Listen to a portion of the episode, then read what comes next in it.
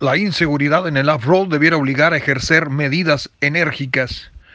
no por el hecho de que ocurre en cada uno de los eventos que tienen lugar en la península de Baja California y en particular en cada una de las carreras de score donde por la popularidad que han adquirido las carreras San Felipe, la Baja 500 y la espectacular Baja 1000, los incidentes trascienden a mayor velocidad al transmitirse prácticamente en tiempo real cada uno de estos eventos que pone en riesgo la vida de organizadores, de pilotos y en particular de multitudes de aficionados que se reúnen a la vera de los caminos por donde se traza cada ruta y que ya ha dejado un saldo trágico en años anteriores, rebasando la imprudencia y la insensatez de algunos a toda medida preventiva que por años hacen los dirigentes de quienes promueven en SCORE y otras promotoras como CODE y Record en Baja California o también en Baja California Sur, que registra este lamentable y nocivo tipo de conductas.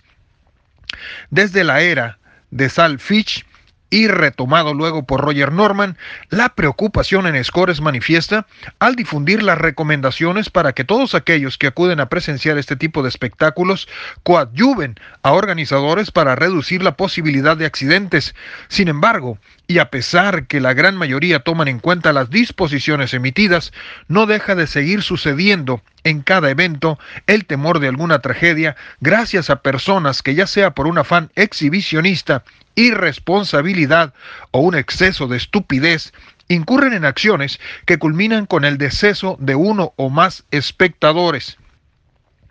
La reciente bajamil ha vuelto a ser noticia en otras regiones del planeta y fue gracias a esos que invaden la ruta y además en sentido contrario, ocasionando colisiones que por fortuna esta vez solo dejaron daños materiales y quizás sea necesario legislar con energía o asumir medidas radicales para sancionar a todo aquel que incurra en situaciones de esta naturaleza que ensucian la realización de cada carrera, incluso con cargos que pudieran llegar a homicidio imprudencial.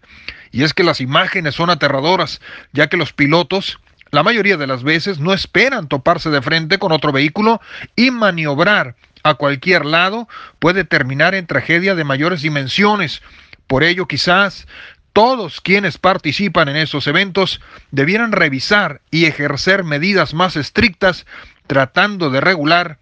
este tipo de accidentes.